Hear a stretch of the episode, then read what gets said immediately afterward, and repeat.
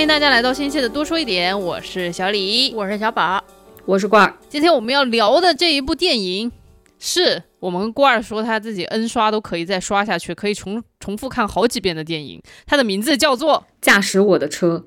耶，就是既然这个电影是罐儿反复能看好几遍都觉得非常有趣味的电影，要不然就是讲故事的这个艰巨任务，今天就交给你吧，就是让小宝休息一下。耶，对，这个这个故事其实也可以用一句话来概括啊，因为从东京吧，它是，然后一直去广岛，也算是一路向西开。嗯。啊，也可以概括成一个孤独男人的《西游记》，但是这个因为这个电影太好了，所以我不想敷衍他，哦，我就很认真的写了一段 这个故事介绍。对，呃，男主角叫加福，就是西岛，我我一直记不住他的名字，他是叫西岛秀俊还是西岛俊秀？我一直我也记不住这个。对，anyway 就是他演的，然后他是一个戏剧演员和舞台导演，有一个编剧妻子，这个编剧妻子以前也是演员，叫殷。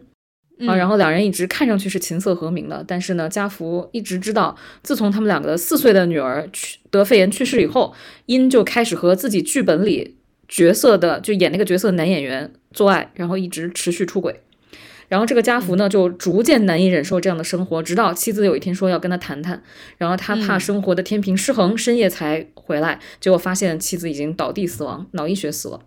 然后两年后呢，他作为舞台导演去广岛排演万尼亚舅舅，因为他之前一直是演这个角色的，这次却拒绝演出。然后剧组为他安排了一个女司机叫杜丽，然后杜丽二十三岁，和他死去的女儿如果长到今天应该是同岁。然后两人就各自带着创伤，逐渐在开车过程中相互疗愈，就是这么一个故事。已经讲得非常充分了，小宝，你有什么要补充的吗？对，这里面还有一个，就是他到广岛去排演万尼亚舅舅的过程当中，其实他老婆的其中一个出轨对象那个男演员就去面了这个剧，对吧？并且就是他就让他通过了这个面试，并且就进到这个剧组里面来，所以还有跟他的互动，并且就是这个剧里面有一段很长的，他们两个坐在那个女司机开的车后面，然后深情对视，并且 说很多话的一个场景。这个场景我小李看两遍。嗯，就是坦白来说呢，简单来说就是没看懂，又没看懂吗？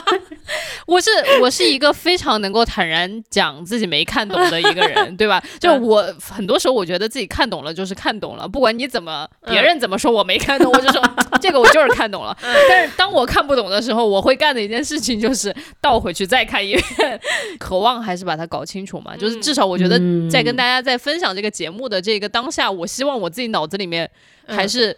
至少搞清楚了到底电影在发生点什么，在讲什么故事。那如果我真的有没看懂的时候，我会跟大家讲，也会真诚的向我们另外两位主播发问。嗯，对。所以先说回来啊，就是这个电影，嗯，一开始的时候呢，我们就是看的爱奇艺版本，朋友们就是天杀的爱奇艺版本。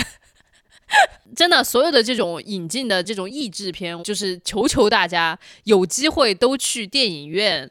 能够看完整的版本就去看完整的版本，至少在都不一定是完整版本。但说老实话，对，那我稍微提一下，就是因为我们上一期不是请了笑容来跟我们分享，就是法现在正在马上要开始的那个法国电影展映嘛。那其实每一年像在北京或者说在呃其他的一些大城市吧，就会有一些这种展映，其实都有译制片。那这种译制片它可能在这种展映的情况之下被删减的是最少的。然后还有就是比如说在北京的那个法国文化中心。他放的一些法语电影是完全没有经过删减的，嗯啊，包括其实像在那个塞万提斯中心，就是放西班牙的电影也是没有怎么经过删减的。就是我就是说，大家如果有条件条件的话，就一是走进这种有大荧幕的地方去看这些译制片；如果没条件的话，在家里面，我希望大家其实也可以，反正想办法吧。这好吧，就话就说到这儿吧，行吧？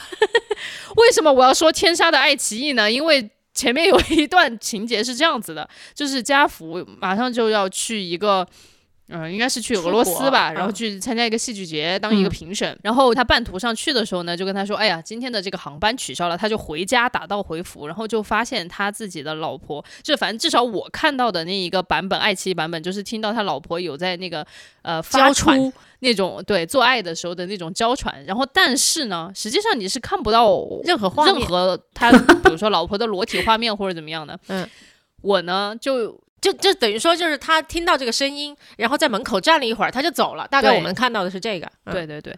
然后我呢，而且那个声音，那个声音只有女人的声音。没错。嗯。对，所以我就在。当时就在问我说咋这是在自卫嘛？为什么呃她老公就退出去了呢？就是如果是只是在自卫的话，为什么要退出去？然后我在想哦，可能。男人嘛，就觉得自己没有满足自己的老婆，看到老婆在自慰，自尊心受损，所以就出去了。我当时就是，我真的这么想的啊。但是，但我还是得说，小李那个时候特别紧张，就那种脚趾抠地，特别紧张。然后他就一直在说，所以他是在自慰吧？所以他是在自慰吧？就是在这是这样子的，而不是说他说啊，他肯定是在自慰，他不是这个状态，他是说，所以他是在自慰吧？嗯，对，就是不想相信他就是亲眼目睹了。对他老婆跟其他男人，呃，对，因为我觉得这一幕我也是很搞笑啊，我就又直接带入了我们家福兄。我当时就在想，我要是家福，如果看到这一幕，我真的是太多尴尬。对，我就宁宁愿相信他可能是在自慰，可能我心里会好受一点。但是就是随着剧情的发展，后来我就发现啊，那肯定不是，那当时肯定就是发生了这个婚外情。嗯。对，然后结果看资源版本的，大家肯定都知道，在那里他其实是有一个非常明确的，给的非常明确，反正就是他的老婆在跟另外一个年轻的肉体正在他们自己家里面的床上，就是沙发上，对对对对对，就是在做爱。所以你说这个其实就是说大家。要看就看完整的，对吧？对对对，就有些时候就是因为我我我觉得我也有责任。那天就说看个啥，我说啊，爱奇艺上有，就打开爱奇艺吧。嗯。然后我就说，他说会不会有删减？我说要删减，一般来讲都是删减一些就是滚床单的镜头。我说不影响对剧情的理解。后来发现，就反正看完之后，后来就发现是影响的，朋友们 会影响，至少影响了小李对剧情的理解啊。再看一遍的时候，我们就在那个 Apple TV 上面，就是。花了钱买了这部，购买了这部正版影片，然后开始看的，支持正版。嗯，反正就是，我就想问，因为已经说到了那个男主角家福自己回家看到自己的老婆在跟别人做爱的这样的一个场景，这么尴尬的事，你们有谁遇见过吗？这么尴尬吗？要尬成这样吗？那是真的没有遇到过。你这个问题是最尴尬的。你不要，你你是这样，你前面不要举那个例子，因为举那个例子大家就会不由自主想，我操，那我有没有遇到过我的伴侣？那大概率是没有啊。如果遇到的话，真的就是我，我觉得真的有会有严重的心理创伤的啊。是啊，对啊，是的。那我遇见过没那么尴尬，但是也足够尴尬的事情。我当时在法国住的时候，我的对象，嗯，他其实已经出轨了，而且出轨的东西对象在西班牙呢。然后人家西班牙的人就不远万里的跑到了法国，站在了我们家的门前。敲门，然后还拿着两包礼物，嗯，然后就敲门。他说：“哎，我就开门了嘛。”看人家就说：“我找那谁。”然后我说：“你谁啊？”然后人家就站在门口的那个女孩子就问我：“你谁啊？” 我当时心里面就在想说：“嘿，有点意思哈。”然后我就说：“我是那谁女朋友。”然后我就看到那姑娘就。眼神眼神眼神就不对了，就站在那儿，就是 frozen 在那儿。然后我就说你有什么事儿吗？然后他就把那两袋东西就交，就是拿给我。他说你帮我给他吧。然后我现在就是回头想来，我说哇，那真的是尴尬。如果 我觉得这尴尬就是，你觉得你和他谁尴尬一点？哎，这是不是个宿命的问题啊？也挺妙的。他还他还准备了两份礼物。我刚才乍一听以为是给你一份，给你对象一份。我心想还挺周到的。这也太离谱了，他应该是不知道吧？听你这么说，应该是不知道的哈。不是，不是两份同样的东西，应该就是两个东西，就是两两袋东西。对，两袋东西都是想给当时我的对象的嘛。然后我想着真的特别傻。然后你知道那天晚上我就跟我对象说，我说，哎，我说那个今天有有个人来找你来着，然后他又问谁啊？然后我就我就跟他描述了一番。他说：“那你为什么不早点跟我说？”我说：“也不是什么大事儿啊，人家要送给你东西，我把它拿回家了，然后你下班回来，我就把这个东西给你呗。”嗯，我说：“我听他那个声音，好像是你之前跟我说过的一个朋友。”我说：“人家来巴黎，你咋不跟我说？我们一起出去玩儿？就我大概说这种，我们俩带着人家就是游览一下巴黎嘛。”然后他就说了一句：“现在在巴黎吃饭多。”多一张你的嘴得有多贵啊？大概就是这种。然后我那一刻我就开始就觉得有点，就是有点问题，就挺尴尬的。我现在能想得出来，就是跟 这都不是尴尬，这是离谱，好吧？真的是。哎，家福遇到的这个场景还不够离谱吗？朋友们，是是，就是就是又离谱又尴尬，就是让人，反正我觉得我自己是很难去面对的。哎，其实你觉得吗？就是对不起啊，这此处开始对小李进行一些分析。就是当他还没有直接看到那个出轨的画面的时候，然后他的第一反应都是。呃，我希望这只是那个女生在自慰，对吧？而不是在跟另外一个男生出轨。嗯。然后你说到你自己这个情况的时候，其实你有没有发现，本质上你也不愿意去往比较坏的方向去想？对呀，嗯，我都觉得说，哎，你那个国外的朋友来找你了，对吧？就是呃，我也不知道这是一种迟钝还是什么。如果当时的我自己，我觉得那可能是一种迟钝。但是这么多年之后，我回过头来发现这种尴尬的事情，我还是不太愿意往坏的方向去想。我就觉得就是一种逃避，就是很逃避看到一些很难堪的事情，因为我觉得我自己不知道应该怎么去会装作没看见，会想方设法装作没看见。对，我就可能也是对自己的一个就是体面的要求吧。就是你看到这么难看的东西，你怎么保持体面呢？你此刻 你只能装傻了，就是对你只能通过装傻保持体面。好没有其他选择，对，所以你们两个滑头就滑开了。我没有，我没有遇到过这么尬的事情，而且就是你似乎已经把这个尴尬限定在了撞见你的伴侣出轨这件事情上面，这也太离谱。我我真心没撞见过，好吗？我没有撞见，我没有撞见过伴侣这样啊，因为要撞见过，我也不会在播客里频频提到了，是吧？已经给杀了。但是我撞见过别人做爱。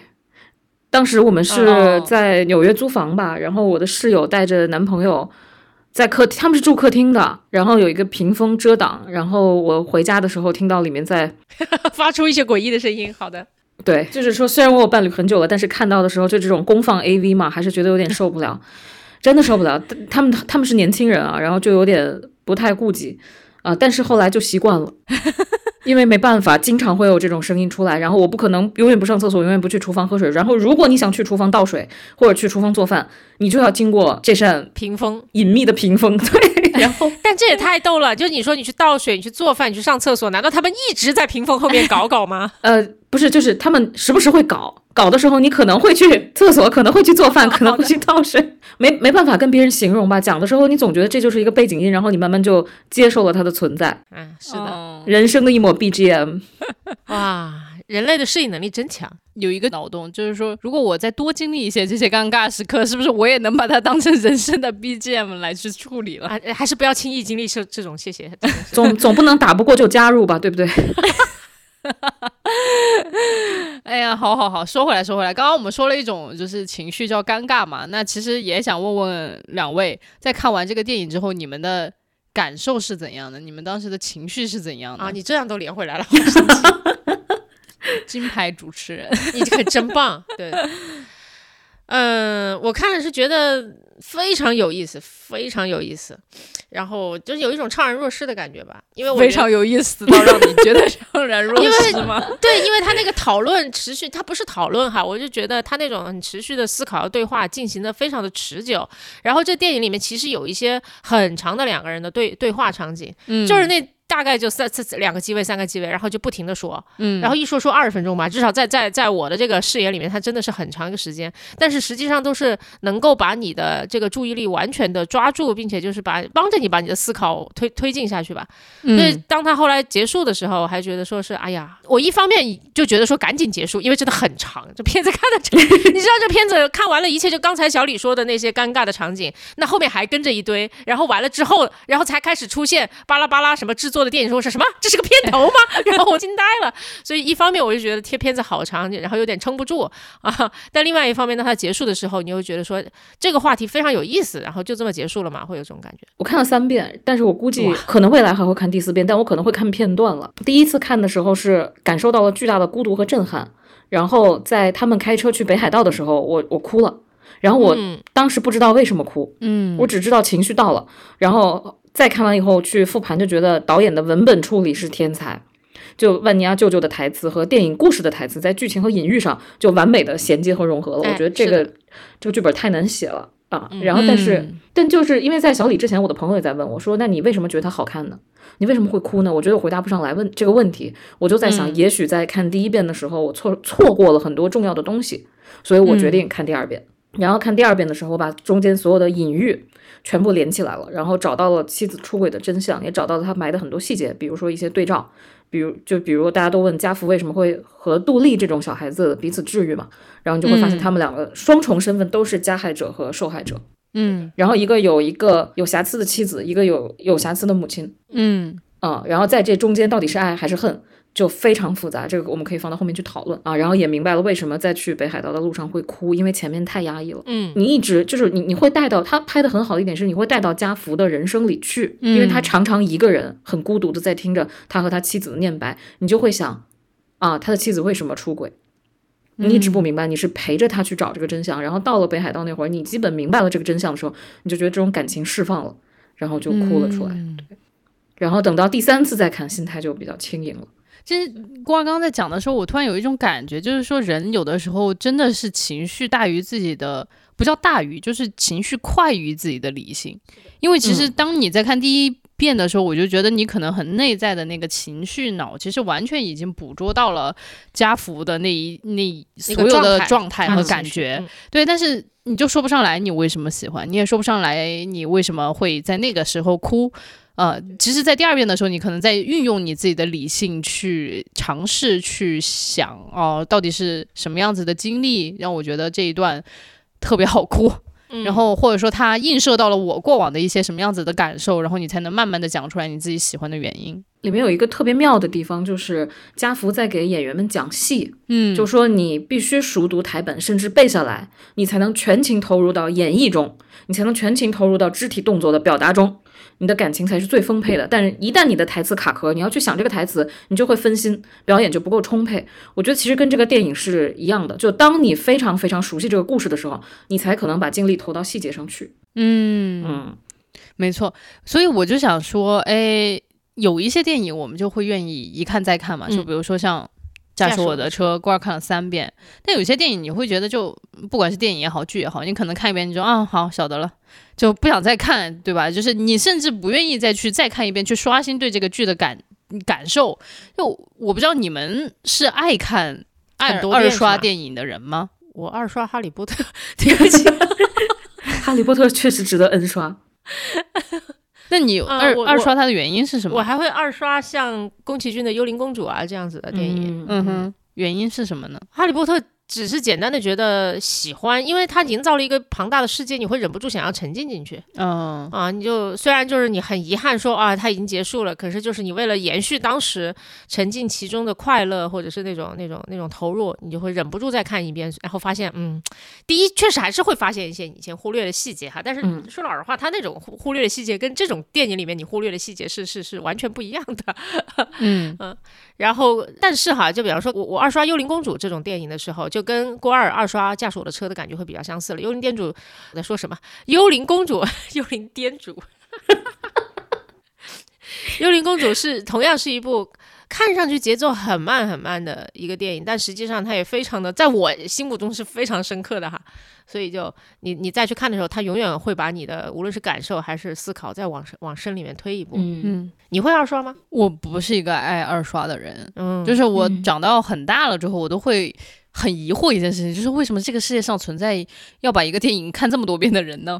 你会，那你会二刷书吗？很少很少。你会二刷什么东西呢？不二刷。我的人生就是一个刷过就算了的人生。第二次去一个餐厅呢？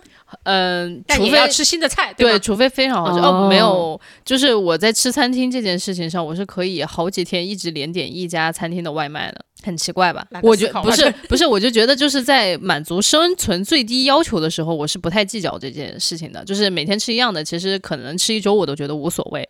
但是就是这种精神层面的东西，我就好像吃东西，你是用无所谓的态度，所以你就会说我都吃一样的，是可以的。嗯啊，但是看电影，你认为它是种精神享受，你是不能忍受，我说 对吧？就对。但是后来我就会会发现，可能是因为我以前看的作品都太烂了，根本就不值得二刷，你知道吗？就是看一遍，好知道了，晓得了。就是没有什么新意，然后但是到后面就慢慢可能看了一些好的作品，你就会发现说，哇，这个故事好有意思，我有一些懂，有一些不懂，有一些懵懵懂懂，但是它又足够有趣到你很想把它搞明白，所以我就会想去二刷。就是这种电影，我觉得可能，比如说我想到想得到的有，呃，降临。也，然后沙丘其实我也刷了二刷，然后包括就是驾驶我的车，我没有看明白的那一个桥段，我也会再去看。但有一些电影我就不会，就比如说像前段时间我去那个法国文化中心看的。呃，晨光正好也是那个二刷，我就会从头睡到尾，就是是那个呃，雷亚塞杜，就是演那个阿黛尔生活里面的那个阿黛尔的那个女孩子演的。然后我就觉得她就是讲了一个非常简单的一个法国呃中产阶级女性，她遇到她的生活琐事啊，我就觉得没有什么特别出奇的地方。但是比如说像家福的故事，我就觉得她挺。从他的人设到他遇到的这一些事情都还挺出奇的，嗯，就是我就觉得我的人生当中可能不太会遇到家福这样子的人。啊，但是家福的故事又从某种程度上面能够给我的人生经历带来一些启发，所以说我就特别愿意看下去。嗯，所以有的电影我看完就说，哎，你干嘛拍给我看我的生活？我的生活 就是这样，就是当时我看《晨光正好》的时候，我就有这种感觉，我说哇，我三十几岁面临的就是我爸可能有一点要。老年痴呆的这种迹象，然后虽然我没有小孩，但是我也觉得我自己的工作就是喘息不过来的感觉，就是我生活已经如此，不必在大屏幕上再给我展现一遍。对，嗯，好不容易从非常紧迫的生活中抽出两个小时，又去看了另外一个人非常窘迫的生活。对，但家福我就觉得他很有意思，就首先他的工作不是一个非常嗯常见的工作吧。嗯，就是作为一个戏剧演员和导演，他其实还是有一点小众的。然后加上他的那个个人生活习惯，开一个那么老的车，一个车开了十五年，我不知道大家有没有概念啊？就是一般现在开的车，我觉得五六年差不多了。然后再往老一点的时代，我爸那个时候开桑塔纳的时候，大家可能开个十年，也就已经到极限了。差不多。到他这辆车开了十五年，但是非常的新，就保养的好，看上去就是，我就觉得哇，这个人肯定有点东西，他好奇怪。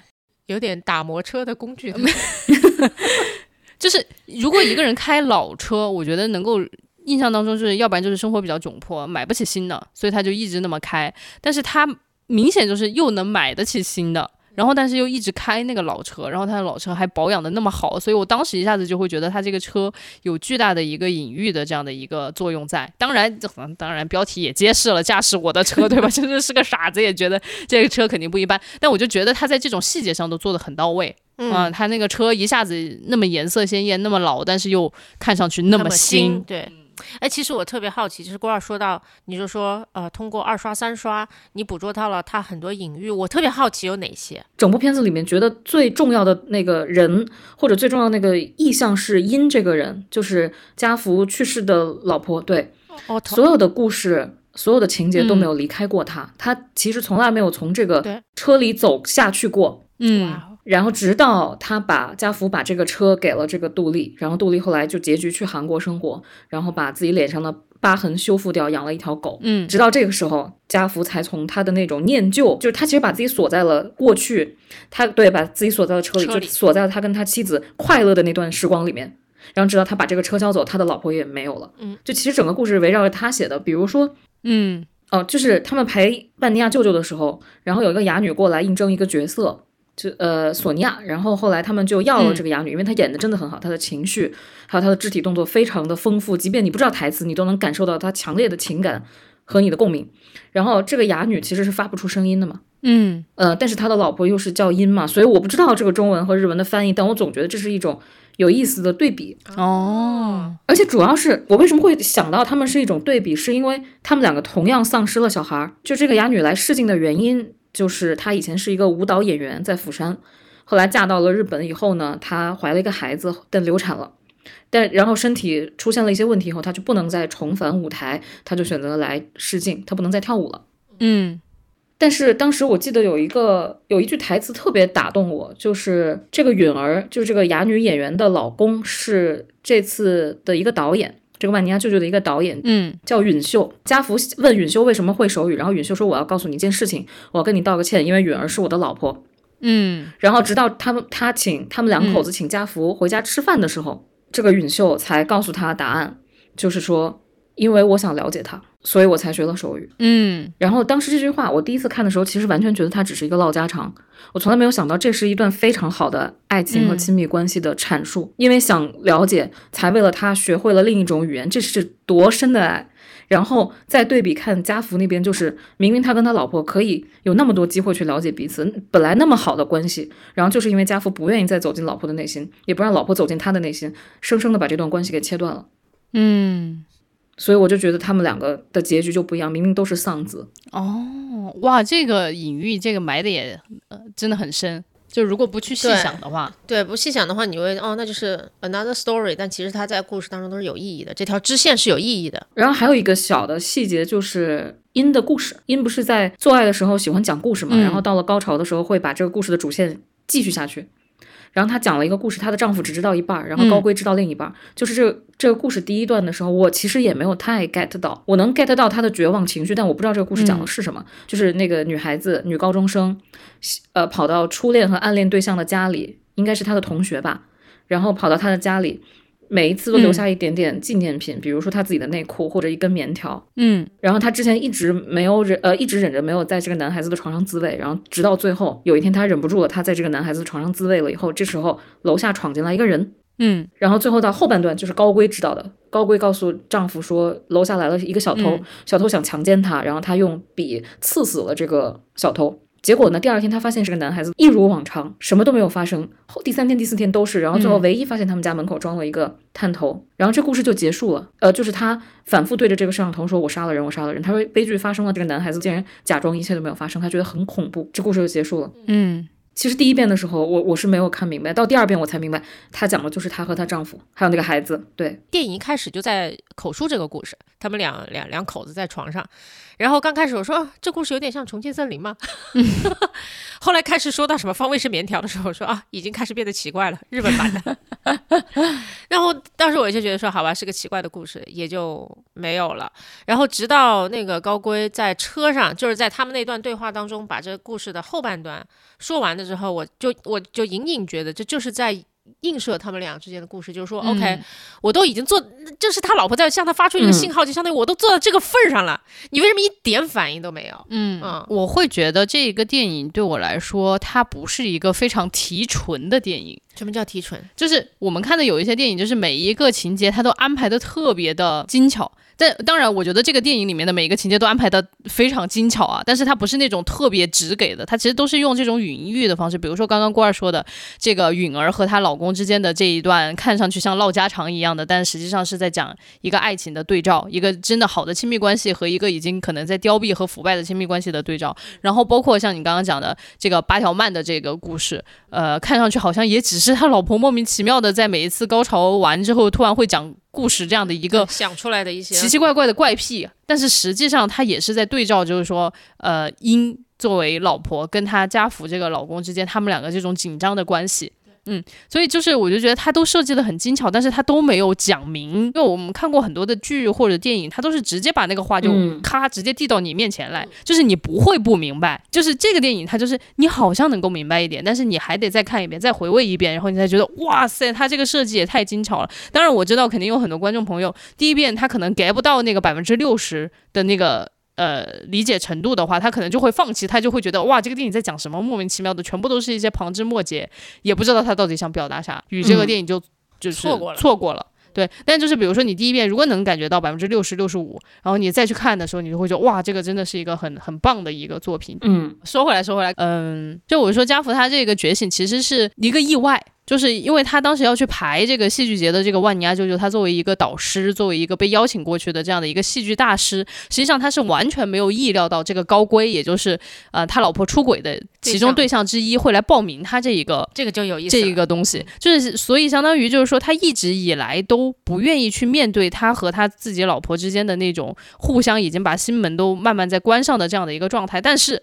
当他老婆去世了两年之后，突然他的一个情夫，相当于当年的情夫，又再一次闯入他的生活时候，就好像又把一个命运的大门打开了一点点的一个就是缝隙。对，这一段很有意思。对，然后他其实我觉得他自己心里面也一直有这样的一个疑问，就是我跟我老婆之间当年怎么就变成这个样子了？所以他就顺水推推舟，就有一点那种说好吧。那新世界的大门打开了一个缝隙，我就再把它打开一点点。我觉得它其实就有好奇的，首先就是高贵为什么要去，这是一个好问题。你觉得高贵为什么要去？首先，高贵在电影里面他有讲。挂记还记得吗？他自己讲了一下，然后他我觉得那都是表面的原因。他他说的是 OK，我在我是一个灵魂很空洞的人啊，但是我在你老婆的这个剧本里面能感受过一些很特别的东西吧？我不太记得原话了，所以我就想说啊，你们，而且我也觉得你们是特别好的一对儿啊，这个灵魂上面互相呼应，所以我就到你这儿又来了。我现在就在想，这人认爹认妈嘛，什么意思呀？真的是啊，但是同时呢，我又觉得这个人人都是很妙的，他内在驱动他。然后跑过来找这个家福的一个很很重要的底层的原因是，就是所有的犯罪分子都会忍不住想要去回到自己的犯罪现场。嗯，这是一种很很很妙的心态，但一定会的。所以你就觉得家福是他的犯罪现场？当然是，他是知情，他是知道的呀，对吧？就是这是两口子，然后他跟英上床的时候是在英和家福的家里面。嗯，我觉得毫无疑问，他非常羡慕他们俩有这样子的生活，能找到彼此，能够呃在艺术上有这样的成就，然后能够一路这么走过来，有一个这样的家。嗯，我记得他在那个殷的葬礼上啊，这两个男人同时出现了，然后高贵一直在观察家福，家福也在观察他，也看到他。对，所以我就觉得很有趣啊。高贵来的时候带了一点点挑衅，带了一点点。疑惑，他的疑惑也是，就是你们不是伉俪情深吗？为什么他死了呢？我相信高圭在殷身上得到的东西和殷在高圭上得到的东西很相似，不是同样的东西，但是类似一种灵魂上的高潮，那种狂喜，应该一个是从剧本里面得到，一个是从性爱里面得到的。所以我觉得他是有一点点疑惑，为什么他死掉了？但是当他接近家福以后，家福首先就是一种也是挑衅。就是你不是你不是我老婆的情夫吗？我要看看当年你们到底是如何背叛我的，所以我要让你演万尼亚，让你去经历这种万劫不复的被背叛、被叶琳娜背叛的这种感受。所以他也把他拉进来，然后各呃就非常针对他，你的台词不好啊什么的，你的这个不好啊什么的。然后两人就在这种互相试探中，突然有一天高贵发现，哦，你不懂他，你不如我懂他，我才是真正懂他的那个人。你连这个故事的后半段都不知道，你连。嗯，你连你老婆真正在想的东西都不知道，你好懦弱，他就有了一种胜利和怜悯在里面。这个是我我对高归来的理解。哎，是的，哎，这样想真的很妙。所以有意思的不仅是高归为什么要来，还有就是为什么家福又让他来了，因为。就我始终觉得这这里面偶然的因素非常少，不是没有哈，偶然的因素非常少，偶然的因素只不过就是 OK，这个家福要有一个公开招募演员的这个戏，这就是唯一的偶然因素，然后其他的全部都是。那个高规步步为营，然后想要进入这个剧组啊，然后那谁也也也也让他进来了，就是一场合谋。那为什么他又要让他进来呢？你明明知道就是这么个人。我觉得家福就是在心目，呃，我觉得家福有有好奇吗？呃，当然，就是他这么多年，我就觉得他一直找不到一个突破口去回答自己，为什么我的老婆要出轨？嗯，然后我的老婆就是这样。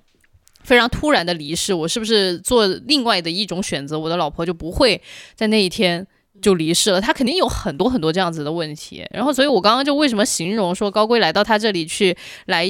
应聘这样的一个角色，对于他来说，其实就是打开了一个新世界的大门。他终于找到了一个可能性，去突破他自己心中的疑问，所以他当然要把他迎进来。就是可能很多时候我们就会想说，哇，看到以前老婆的情夫走上去，先打他一顿，就可能有很多会有这样子的想象。但是我觉得家福的这样的一个选择也是一种选择，对，就是把他迎进来。我就想看看你们当时在搞什么鬼。然后自从这一个议题向他打开了之后，他就会发现生活当中所有的东西好像都在就着这个议题给他。一些灵感，嗯，就比如说他遇到这个女司机，这个女司机她的那个故事，就是女司机和她妈妈之间的这个故事。呃，简单来说吧，就是说她妈妈总是会打这个女司机，就是她这个女儿。然后，但是打完了之后呢，自己好像又突然变成一个小女孩，就在做角角色扮演一样，就跟她自己的女儿就是玩起来玩起来游戏。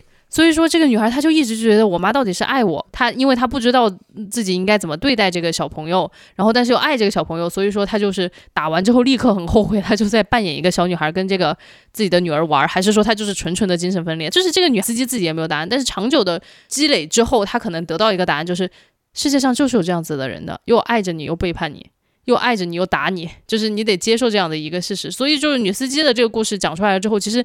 也给家福一个我不知道，就是灵感或者怎么样，就说啊，原来鹰可能就是这样子的，对，就是他又爱着我，但是又背叛着我。我觉得得补充一下，因为这里面女司机跟她妈妈有一个非常关键的节点，第一个就是女司机的妈妈是夜总会的，然后在她初中，在女司机初中的时候，就杜丽初中的时候就逼迫她学开车，然后接送他来往夜总会挣钱，嗯，所以。后来在杜丽回到老家的时候，他就说他现在能稍微有一点点理解他妈妈，不管是演的还是真的精神分裂，因为在那种情况下养育一个孩子已经太痛苦了，就太艰苦了。然后他妈妈每一次在嗯补车上补觉的时候，如果被颠醒，就会揍他。嗯，所以其实是一个非常听听起来非常残暴的妈妈。然后等到他们家山体滑坡，就他们家房子被埋在下面的时候，杜丽跑了出来。她其实有时间救她妈妈，但是她那会儿没有想过要救她妈妈。他们是这样的一对相爱相杀的母女关系。就她一直觉得她自己是恨她妈妈的，直到她妈妈死的时候，他突然意识到，哦，原来恨里面还有别的东西。所以她跑，她开着那辆车跑掉了。嗯。所以就是她的这个很复杂的母女之间的这样的一个故事，其实也给了家福一点灵感。我不知道，就是当你脑子里面一直高悬着一个问题的时候，你好像会觉得生活当中所有的事情都在回答你这个问题。就比如说，对刚刚说杜丽她母女之间的故事，可能在回答家福的问题。然后同时，万尼亚舅舅这一个故事，他再也不敢演的这个万尼亚舅舅的这个故事。他再重新再排再看这些演员在演的时候，他好像也又从里面获取了一些什么。然后包括他跟高圭之间的这样的一个交流，因为他一直在说高圭你是一个非常不负责任的、不成熟的一个社会人吧？对对。然后结果后来他会发现，我靠，高贵这样一个不成熟的社会人，但是。他竟然了解我的老婆，对比我还了解的多。但本质上，我觉得他本质上可能就是高贵的那种非常原生性的，就是总是控制不住自己的那种冲动，那个特质，其实在某种程度上就是吸引了我觉得家父的老婆。所以说，他不一定是吸，不是什么特很特殊的特质吸引了因，因为前面有说过嘛，因其实就是跟自己剧里面每一位男主角滚床单，本质上的就是两个。第一就是我在这个剧拍摄的过程当中，我肯定跟这个人有更深的。连接和更多接触的机会，不然我另外再找也挺费劲的啊。然后，呃，这是很容易发生事情的一个一个环境。然后第二个呢，就是呃，他既然是这个剧里面男主角，大概率也是最帅的一个人。这靠不靠谱？我觉得没有那么重要。往往就是因为你知道这个人不靠谱，甚至一眼就看穿他灵魂空洞，所以你就是就对于你来讲，他相对比较安全。就是我觉得英其实以为他会以为高贵会把那些故事全部忘掉。嗯。你知道吗？我觉我觉得英从来没有想过，就是高贵有一天会拿着她的故事再去找她老公。我觉得家福跟高贵的关系特别逗，有一幕是高贵跟那个台湾女孩不是有搅到一起嘛，两个人开着车，然后还被那个呃家福看到，结果还碰了车，还迟到了。我觉得在家福心中一直觉得这个小白脸到底是什么东西？为什么英会选他当情人？嗯，然后结果最后发现，哦，就是这个小垃圾，比我了解我老婆多得多得多。就是我之前也一直在想，为什么高圭知道了这个故事的结局，而那个家福不知道？其实就是想回答刚刚那个小李的问题。倒推一下啊，如果这个七三曼的故事是讲的她和她老公的故事，就是因和她老公永远解不开的一个死结，那么是不是她所有的故事，通过性爱来的故事，都会多多少少影射她跟她老公的关系？所以每一个那个剧目里面的男性角色，那个主角。其实就是她老公的一种投射，嗯，所以她才去想和新鲜的老公、正常的老公、老公的替身去做爱。因为其实我看到里面的性爱，我觉得他们性爱拍的巨美妙。就是在殷和高龟做爱的时候，她是闭着眼的，非常投入的，嗯。但是她跟她老公做爱的时候，眼睛是睁开的，嗯，两人都特别清醒。然后就是丈夫连性爱里面都这么麻木和抽离了，她丈夫又说她必须在高潮以后拿得到灵感去延续这个故事的主线。嗯，我猜她再也没办法独自完成高潮这一幕演出了，就因为她丈夫可能没办法给她那种高潮了。嗯，所以她想谈一谈，那么谈的内容是不是就是我们无法再继续这段婚姻了？但是像高贵这种男孩子，嗯，他所有的话语里面都带着崇拜和投入，就他对这段性爱投入，对这个女人崇拜，是不是这种爱给了他一些营养？就像他说那个七鳃鳗一样，吃了一些鱼，虽然他知道靠着性爱。获得人生的那种活力是不对的，但是他就有点像吸大麻一样，就一直在吸食着这些东西，直到有一天他死亡。嗯，对，那七三曼也是一个隐喻。刚才刚才小李说到的一段，让我就延伸开去说一点。其他东西啊，在电影上面，我觉得我能够，因为才一刷嘛，然后能够联想到的东西都比较有限。但是小李刚才说的话让我想到了很多东西。他不是说，自从这扇门被打开了，然后或者钥匙放在了眼前之后，他眼睛所见，哈，家父眼睛所见皆是问题可能的答案，对吧？这种感觉。前段时间有个人就问我哈，他就我觉得他的问题很好笑，他就说你是怎么看得进那么多书的？首先我就告诉他我不看书，我就说。你是我说你哪来的印象？我看很多书啊，我看一看一点，但是看的真的不多。然后他就觉得你像我说，OK，这里面其实有好多议题啊。首先就是我给了一种看很多书的感觉，就是因为好像我知道很多啊。然后另外就是我，但我这边呢，就是我没有看那么多书，但是我肯定也有非常多的信息来源。所以这里面的问题就是，第一就是我我我的信息来源是什么？第二就是为什么我能吸收那些信息，并且再次把它说出来？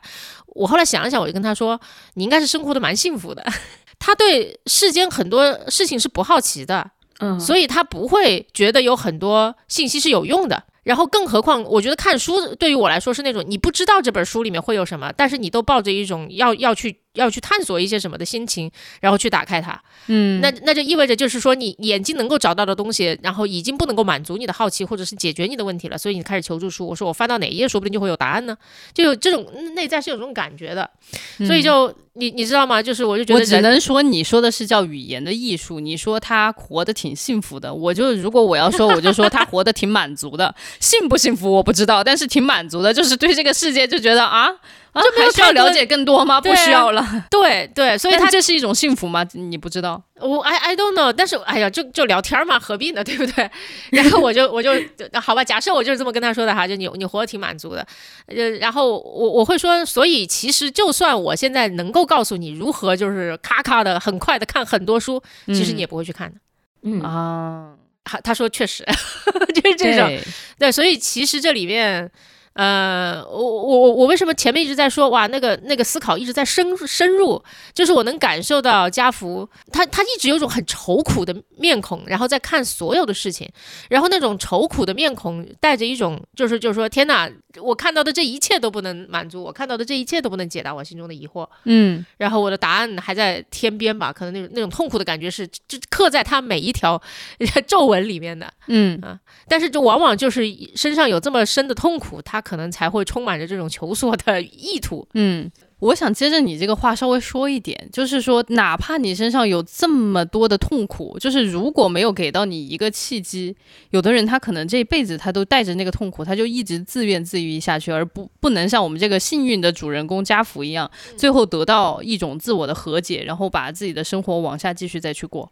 对我真的觉得，就是其实这是一个很幸运的一个故事，因为过了两年，你想自己的妻子已经逝世两年了，然后突然给了你一个这么莫名其妙的一个机会，让你跟他的自己的这个呃老婆的这个曾经的情妇能够就是刀光剑影一番，就 是过一番招，然后而且真的从他的情妇那里得到了关于你自己这一个永远解不开的、看似永远解不开的议题的这样的一个答案，嗯，然后最后还通过你演的这个万尼亚舅舅里面的一个场景。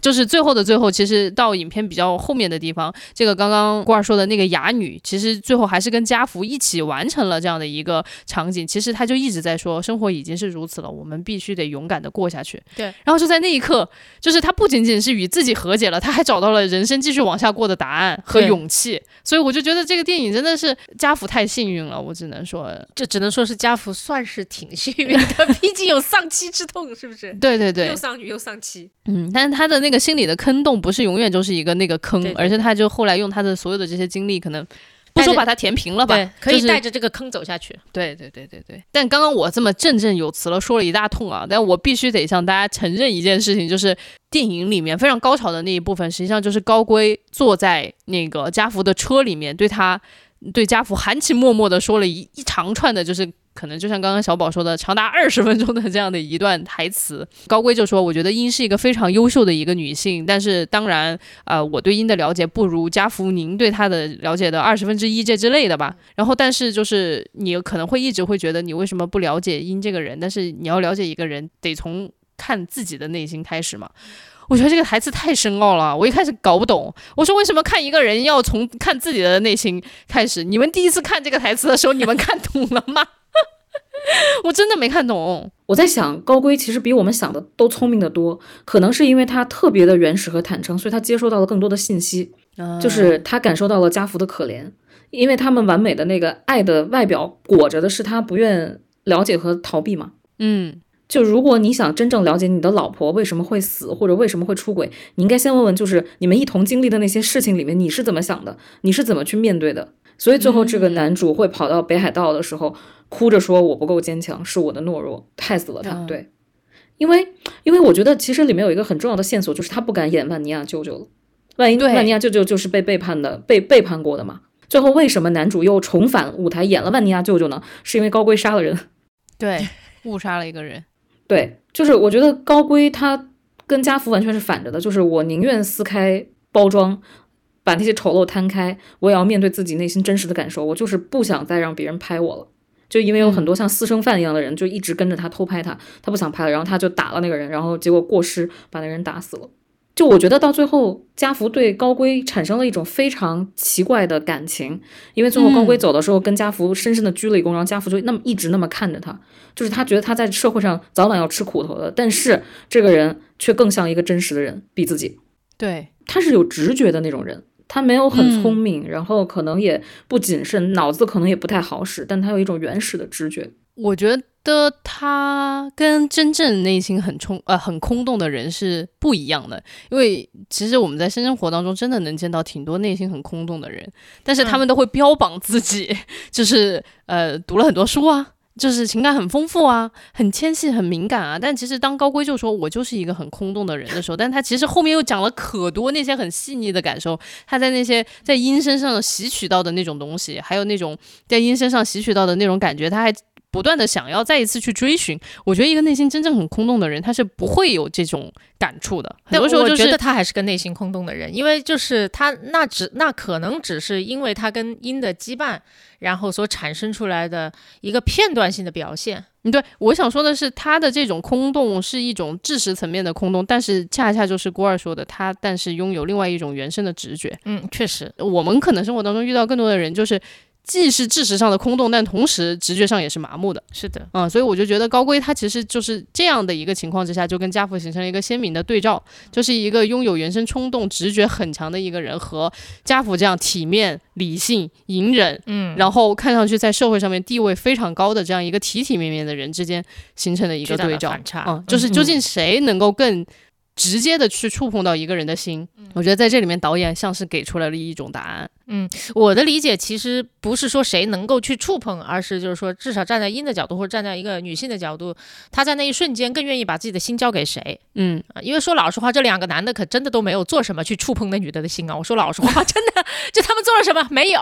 只不过他们在某个 对对做爱，对吧？只不过就是在那个时刻，那那那两个对象所展现出来的不同状态，会给你不一样的反应。嗯嗯，所以我觉得那一刻就是因回应了高龟展现出来的某种比较原始直觉的状态，他回应了这个状态。嗯，但是他实在是没有办法在日常的这种生生活当中，哎，我是坦诚说啊，十几二十年的夫妻 确实也不容易啊。但确实这种麻木和逃避，你真的没有对他在展现展现这种真实的任何冲动了。对，为什么会说他们两个都做爱呢？就是因，其实我觉得丧女这个事情其实是一个对母亲伤害更大的事情。嗯，当然，因为因为我在就是我我怀孕的过程中嘛，当然老张做的非常好，但是你还是能知道那个孩子没有在他的在他的身体里，对，就是他的对孩子的爱来自于一种后天的培养，或者说来自于如果他够好，他是对妻子的爱衍生出了对孩子的爱。但是你当你有了这个生命的时候，你意识到他会动了，然后长出了很多。器官像一个小人一样，你就会产生自然而然的爱。就母亲跟父亲对孩子的爱是不一样的。那我能够相信，因应该陷入了巨大的抑郁。然后她又是一个非常勇敢的女性，因为她在和家福去给女儿应该是祭日烧香以后，诵经以后，跟家福提出要不要再要一个孩子。所以我觉得她真的是花尽了全身的力气往前迈出了一大步。但家福就是一种若有似无的逃避。而且我猜，因早就知道家福知道她和别的男人有有染。但是在家福说我要跟你严肃的谈谈的时候，却说的是你开车一定要目视前方。就他真的好胆小，好懦弱呀。嗯，所以我就在想，如果这两个人同时跟他做爱，他这么痛苦的情况下，至少有一个男的还愿意投入自己所有的热情和肉体。就你连肉体上的这种热度都不给了，你还能相信他心里有有什么热度吗？这也是很妙的，因为刚刚瓜已经说到这一部分，我就想说。电影一开始的时候，他们两个的那个演的是家福和英的一个性爱的场景嘛。我和小宝一直都在讨论，嗯，这是一对恩爱的夫妻吗？还是一对就是不知道哪里来的？就我就不得不大夸导演的牛逼，因为我之前看那个看《偶然与想象》的时候，就有一种就是面对那种。就是唉，我无法形容，我现在就平地惊雷，你知道吗？就日常对话当中，就是你就能想象一个人用特别平淡的语气跟你说他昨天晚上见到外星人的事情，然后你就说啊，真的假的？后来发现是真的，你就更难以置信了，就就有那种感觉。我和我和小李看的时候，小李刚才想说的就是我旁一直在旁边说，他们俩是不是炮友？对他们俩什么关系？嗯，我是不是我甚至一度说说我是不是脸盲了？刚才是同一个女人吗？因为。就是你就你就找不到他们两个之间的连接感，看不清他们两个之间的关系。嗯，看完了之后，我相信二刷会感觉更明显哈，就因为你已经知道后面所有的事情了，你会非常清楚这是刻意安排，就是让你看不清楚他们两人什么关系。床都上了，对吧？生活中那么有默契，但你依依然就作为观众，你依然看不出来他们俩是夫妻。没错，而且关键的事情是，他们就是在去参加完女儿的忌日之后的那个车上，英就一直在说。家福，我真的很爱你。然后我就联想到他们之前毫无激情、没有热度的性爱场景，我当时脑子里面就是黑人问号脸。我说你们在说些什么？就是你们这是相爱的一对吗？就是完全不能理解。然后等你整个把电影看完了之后，你再去回味那些设定和细节，你就觉得哦，原来他想表达这个。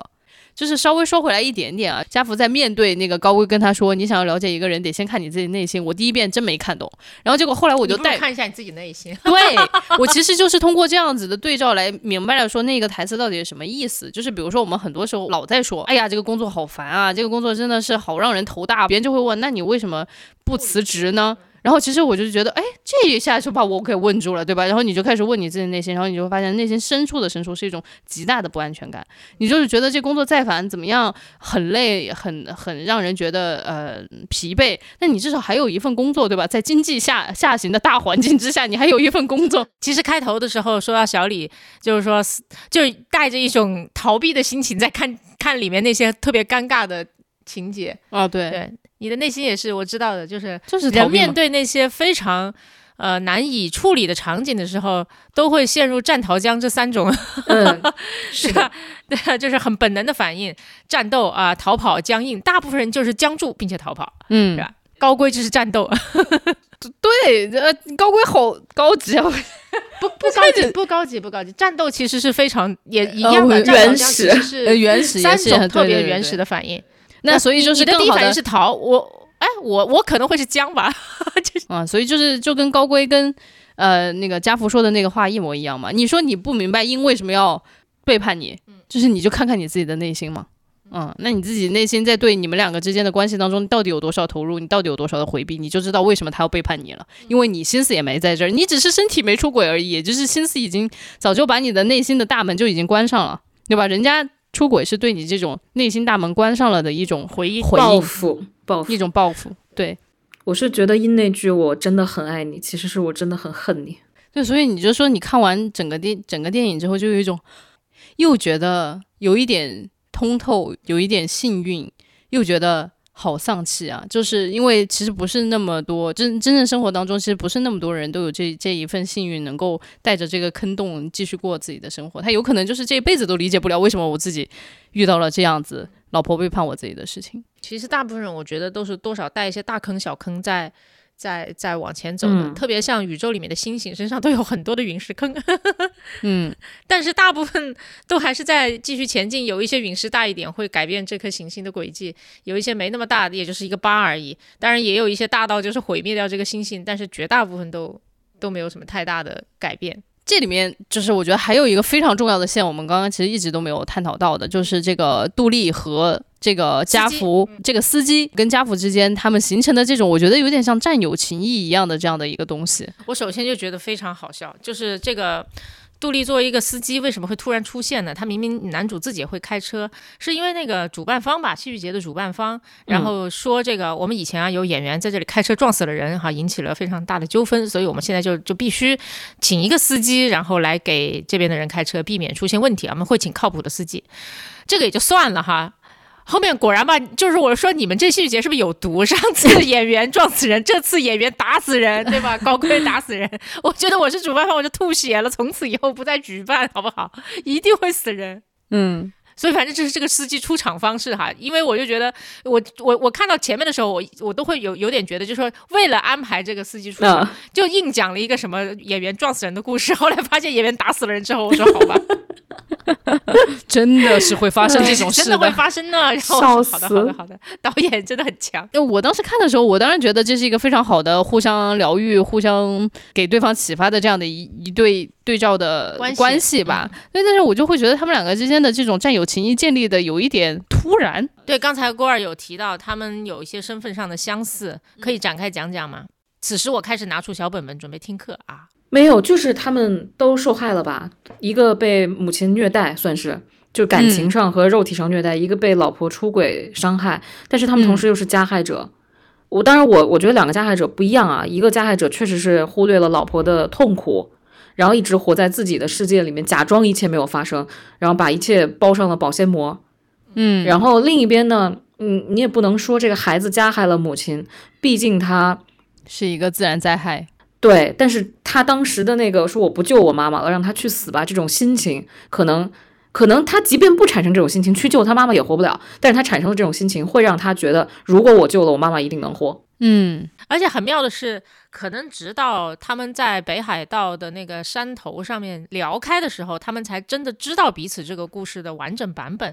但是在那之前，他们身上这种被害者和加害者兼具的感觉，却好像默默的吸引了彼此。对，我就在想说，难道人群当中大家互相一闻就闻得出来你是就是加害者加被害者这种？混合的体质吗？就所以，这就是为什么我说他们两个之间的这种互相吸引，其实有一点点对我来说突然。因为你比如说，想象当中我们去参加一个什么样子的活动，对吧？然后给你配了一个司机，这个司机可能从你跟别人的这种谈话的只言片语当中，大概知道一点你的事情，然后他肯定会选择靠近你，或者选择不靠近你，因为这个主动权完全在司机身上。他想跟你多说点，跟你多说点；少说点，跟你少说点。但我就觉得杜丽可能还是从这种故事当中听到了一些什么，然后他自己可能也有一种想要自己被。治愈，想要自己被看到的这种诉求，所以说他才去靠近我们的男主。有一个线索很明显，就是上来他就问了杜丽她的年龄，然后后来发现他的年龄跟死去的女儿是一样大的，他自然会对她投射更多的不一样的感情。这是一个跟自己女儿一样大的女孩子。然后呢，他们还有一个特别大的共同点，就是他们每天都在听万尼亚舅舅就是音和自己读的那个台词的磁带。嗯，对，我觉得这个女孩子在。通过万尼亚舅舅的台词了解了这个男人，但是我有一点特别要吐槽，我每次看到那个最后的结尾，他们在山头拥抱的时候，我都感觉非常不适，就是我觉得有点过了。如果两个人站在山头彼此说着说着，然后最后钻回车去，用那个万尼亚舅舅最后说我们都会过更好的生活，都要往前走。呃，杜丽在下面看结尾就非常好了，不要那个拥抱，那个拥抱真的非常的我能理解，但是有点不能接受，就觉得有点。你没事跟你的司机 拥抱在一起干什么？就我能理解他们是那种相似的气味，相似的人，因为做事情又都非常认真，对自己的工作非常严谨。嗯啊，然后又有一种现在一个人漂泊在这个世界上的那种孤独感，又是有一种父女的这种年龄差，但就是嗯，那个拥抱让我觉得好突然啊！我我不知道，我当时可能有一种就是。家福上升的感觉，我就会觉得，哦，天呐，她好像像我的女儿一样，就是感谢她跟我说了这一切，然后当时就想抱抱她。但是我觉得这。确实略矫情，对，但是就如果代入来看的话，我会觉得都说到这份上了，咱们抱一下嘛？我确实，如果就此时杜丽跟我说，就是就就真的大家都已经说到那份上了，杜丽突然跟我说抽一下鼻子，好上车吧。我说啊，不抱一下吗？我就会这样。哇哦，你真的是小狗型格的人，是我们这猫型人格就是嗯，好吧，到点到此就可以了，上车。我太冷漠了。那那个场景我还有一个印象很深的一个一个镜头处理哈，就是。他们俩在说话的时候，一直是对着山脚下那个呃，杜丽曾经住过的房子，就已经变成一滩废墟哈，一半也被那个雪给掩盖住了。然后呃，镜头一直是俯拍的，就是只能拍到两个人的头、半身的背影和那个呃倒塌的那个房子，就那个画面挺有压迫感的。因为你面对的是个废墟，那他当他们俩抱在一起的时候，这个镜头的这个视角稍微抬起来了一些，所以就是他们俩的身影，然后前面对着的是那片广阔的田野，就是聊完了之后，人视野都开阔了的感觉，特别明显。对，嗯嗯，其实确实就是有些时候一段很深度的对话完了之后，你从那段深度的对话里面抽离出来，你真的。你就觉得视野都不一样了，嗯，能看到世间更多的美妙。是的，其实前提就是你更看清自己了，然后你也就更能够看清这个世界了。小宝刚刚说这个，让我突然想到了《偶然与想象》里面，就是冰口龙介的另一部片子，是一个三个短片的合集。嗯，在第一个故事，在第一个故事的结尾，也是一片像是要将见不见的一个工地，就这片废墟让我想到了那个场景。嗯，就是他的废墟和这个工地都是有很深的隐喻的，他是他真的很喜欢用隐喻啊。对他，我觉得真的太难了，就写这种充满隐喻的这样的一个故事，就是我觉得他就把他自己的那个观众群体其实缩限的挺小的。说实在话，我都想象不到，比如说。冰口龙介除了能够在欧洲三大电影节里面能够脱颖而出以外，什么叫做除了能够在三大电影节脱颖而出外，他还能干什么？你这是什么话，小李？不是因为 地域发言，真的。导演就说：“导演哭着给你跪下，你还想让我做什么？到外太空去放电影？” 对啊，但我的意思就是说，它不是一个特别市场上的一个电影，它是一个非常艺术向的电影嘛。就比如说，其实如果像奥斯卡，它可能还是会有一些就是比较大卖，然后一些娱乐向的这样子的。但是就是欧洲三大确实给了冰口龙界这样的艺术艺术片导演非常广阔的舞台啊。但是就是你说这电影如果在国内放送，它会特别卖座吗？肯定不会，不会。真不会，嗯，大家看完说什么玩意儿，演了啥啊？三个小时，嗯，对，就是还花我一百五十块钱看这啊，要一百五吗？三个小时电影，一百五应该可能也是能卖得到的。But anyways，就既然已经说到这份儿上了，其实我就想以最后一个问题，就把今天咱这节目收收尾，就是想说这故事三小时，它到底讨论一个什么样的议题？嗯，反正看完之后呢，我也就是，哎。就百感交集，又找不着话的时候，就喜欢上网刷一刷大家对他的评价嘛。然后我确实看到有很多人说啊，人性好复杂。但我想想说，我就觉得这其实不是人性有多复杂哈。我我会现在觉得不想用这个词来形容，我是觉得人长大到一定地步之后，人就会突然分开分裂出很多个自己，不是精神分裂那种啊，朋友们，就是你会分裂出很多个自己出来，然后就就像英英，他也分裂分裂出了好几个自己啊。对吧？因为她很难接受丈夫对她的冷落，所以她有一个是还爱着她丈夫，有一个恨她丈夫，有一个在外面寻欢求乐，对吧？可能还有一个事业女性等等。人长大到一定地步之后，一定都会有很多个自己的。嗯，然后包括我觉得男主，对吧？家父也是这个样子的。嗯，我觉得家父最后其实是在一定程度上，他把某一个自己留在那部车里，对，然后就交了出去，说甚至就是说车你离我远点，你去韩国吧。我这当时说。就是你能不能搞买台新的？为什么要把车弄到韩国去？哎，算了，这这种东西不重要。然后，但是就是他就把那个自己先留在那儿了，他死不了的那个自己。嗯。但是其他的自己还能够好好的带着很多念想继续生活下去吧。嗯嗯。但是我说老实话，你说讨论什么议题，是不是人性的复杂？我我我觉得太难用这样一句话概括了。嗯，你们觉得呢？你们你你们来启发一下我，我真的想不明白，我才一刷，根本看的，再说这个片子看的好好累，我不想二刷了，我最近太累了。我觉得人性的复杂，这是一句废话。那偶然与想象里面人性废话，对人性不复杂吗？人性要是不复杂，他拍他干啥呀？对吧？我拍大傻子嘛？对吧？就 大傻子挺好看的。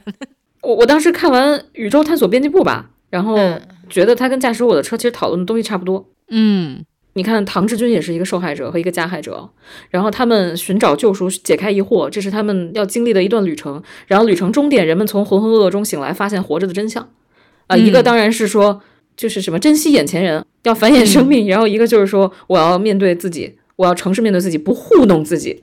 嗯，我觉得就是我的车切口特别小，没有拔高任何高度，这事儿就是生活里的小事儿，不用拔到宇宙的那个高度。嗯，反正在我这儿是跟我产生了一个共鸣的。我觉得讲的是这个事情。